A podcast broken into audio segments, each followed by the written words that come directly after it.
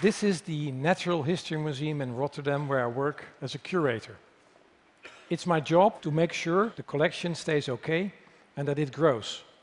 And basically it means I collect dead animals. Back in 1995, we got a new wing next to the museum. It was made of glass. And this building really helped me to do my job good. The building was a true bird killer. you may know that birds don't understand the concept of glass. They don't see it. So they fly into the windows and get killed. The only thing I had to do is go out, pick them up, and have them stuffed for the collection. and in those days, I developed an ear to identify birds just by the sound of the bangs they made against the glass. and it was on June 5th, 1995, that I heard a loud bang against the glass that changed my life and ended that of a duck. And this is what I saw when I looked out of the window. This is the dead duck that flew against the window. It's laying dead on its belly, but next to the dead duck is a live duck. And please pay attention, both are of the male sex. and then this happened. The live duck mounted the dead duck and started to copulate. Well, I'm a biologist, I'm an ornithologist. I said, something's wrong here. one is dead, one is, is alive. That must be necrophilia. And look, both are of the male sex. Homosexual necrophilia. so I... I took my camera, took my notebook, took a chair and started to observe this behavior. After 75 minutes, I had seen enough and I got hungry and I wanted to go home. So I went out, collected the duck, and before I put it in the freezer, I checked if the victim was indeed of the male sex. And here's a rare picture of a duck's penis. So it was indeed of the male sex. It's a rare picture because there are 10,000 species of birds and only 300 possess a penis. I knew I'd seen something special, but it took me six years to decide to publish it. I mean, it's, it's, um, it's a nice topic for a birthday party or at the coffee machine, but to share this among your peers is something different. I didn't have the framework. So after six years, my friends and colleagues urged me to publish. So I published the first case of homosexual necrophilia in the Mallard. And here's the situation again. Um, A is my office, B is the place where the duck hit the glass, and C is from where I watched it. And here are the ducks again. As you probably know in science, uh, when you write a, a, kind of special paper, only six or seven people read it. Um,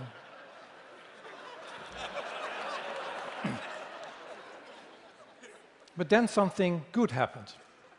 I got a phone call from a person called Marc Abrahams. And he told me, you won a prize with your duck paper, the Ig Nobel Prize. and the Ig Nobel Prize the Ig Nobel Prize honors research that first make people laugh and then make them think, with the ultimate goal to make more people interested in science. That's a good thing, so I accepted the prize. I went, remind, remind, let me remind you that Marc Abrahams didn't call me from Stockholm, he called me from Cambridge, Massachusetts. So I traveled to uh, Boston, to Cambridge, and I went to this wonderful Ig Nobel Prize ceremony held at Harvard University. And this ceremony is a very nice experience. Um, real Nobel laureates hand you the prize. That's, a, that's the first thing. And there are nine other winners who get prizes. Here's one of my fellow winners. That's Charles Paxton, who won the 2000 Biology Prize for his paper Courtship Behavior of Ostriches Towards Humans Under Farming Conditions in Britain. and I, I think there's one or two more Ig Nobel Prize winners in this room. Uh, Dan, where are you, Dan Ariely? Applause for Dan. Dan won his prize um, in medicine for demonstrating that high-priced fake medicine works better than low-priced fake medicine. So here's my one minute of fame, my acceptance speech.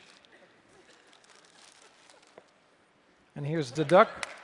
This is the um, this is its first time on the uh, U.S. West Coast. Um, I'm going to pass it around. Um, yeah? You can, you can pass it around. Please note it's a museum specimen, but uh, there's no chance you get the avian flu. After winning this prize, my life changed. Um, in the first place, people started to send me all kinds of duck-related things. and I got a, a real nice collection. but, but more importantly, okay, more importantly, um, people started to send me their observations of remarkable animal behavior. And believe me, if there's an animal misbehaving on this planet, I know about it.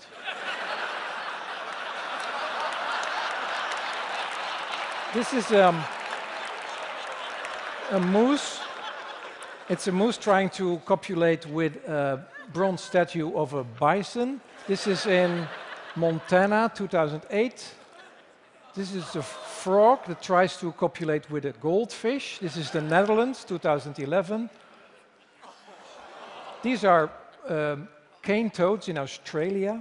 Uh, this is a roadkill. Please note that this is, I mean, this is necrophilia. It's remarkable, but the position, the missionary position is very rare in the animal kingdom.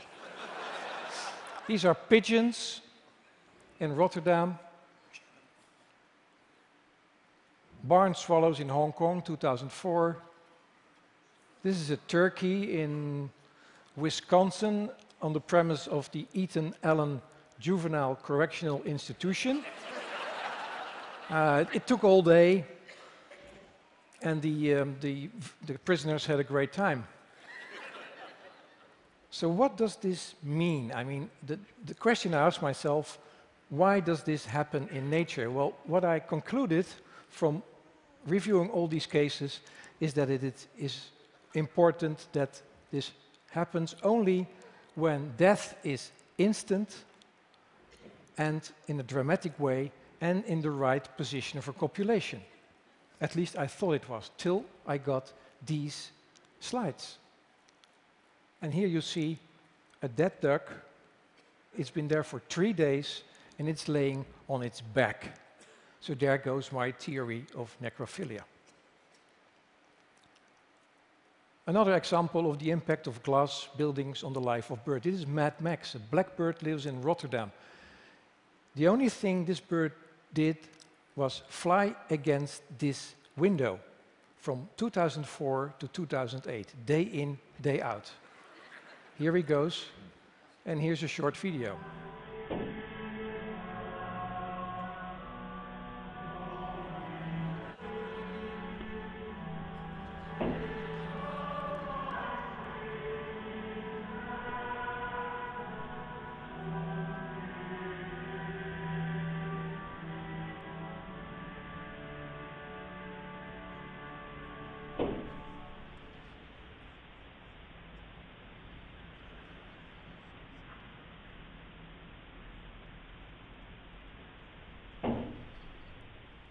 So what this bird does is fighting his own image.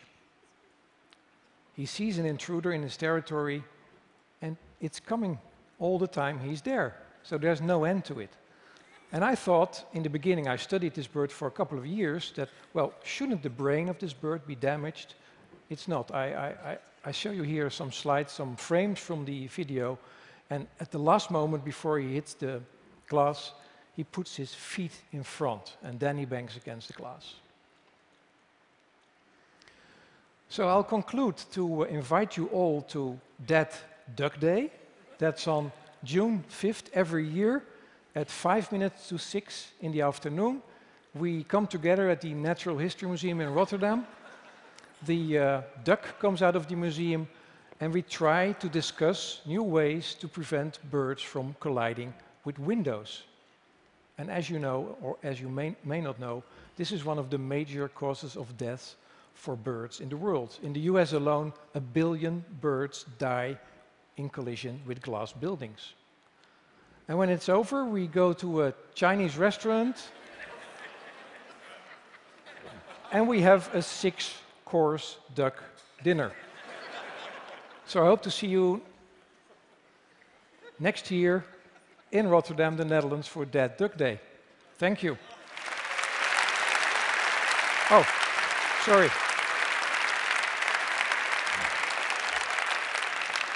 May I have my duck back, please? Thank you.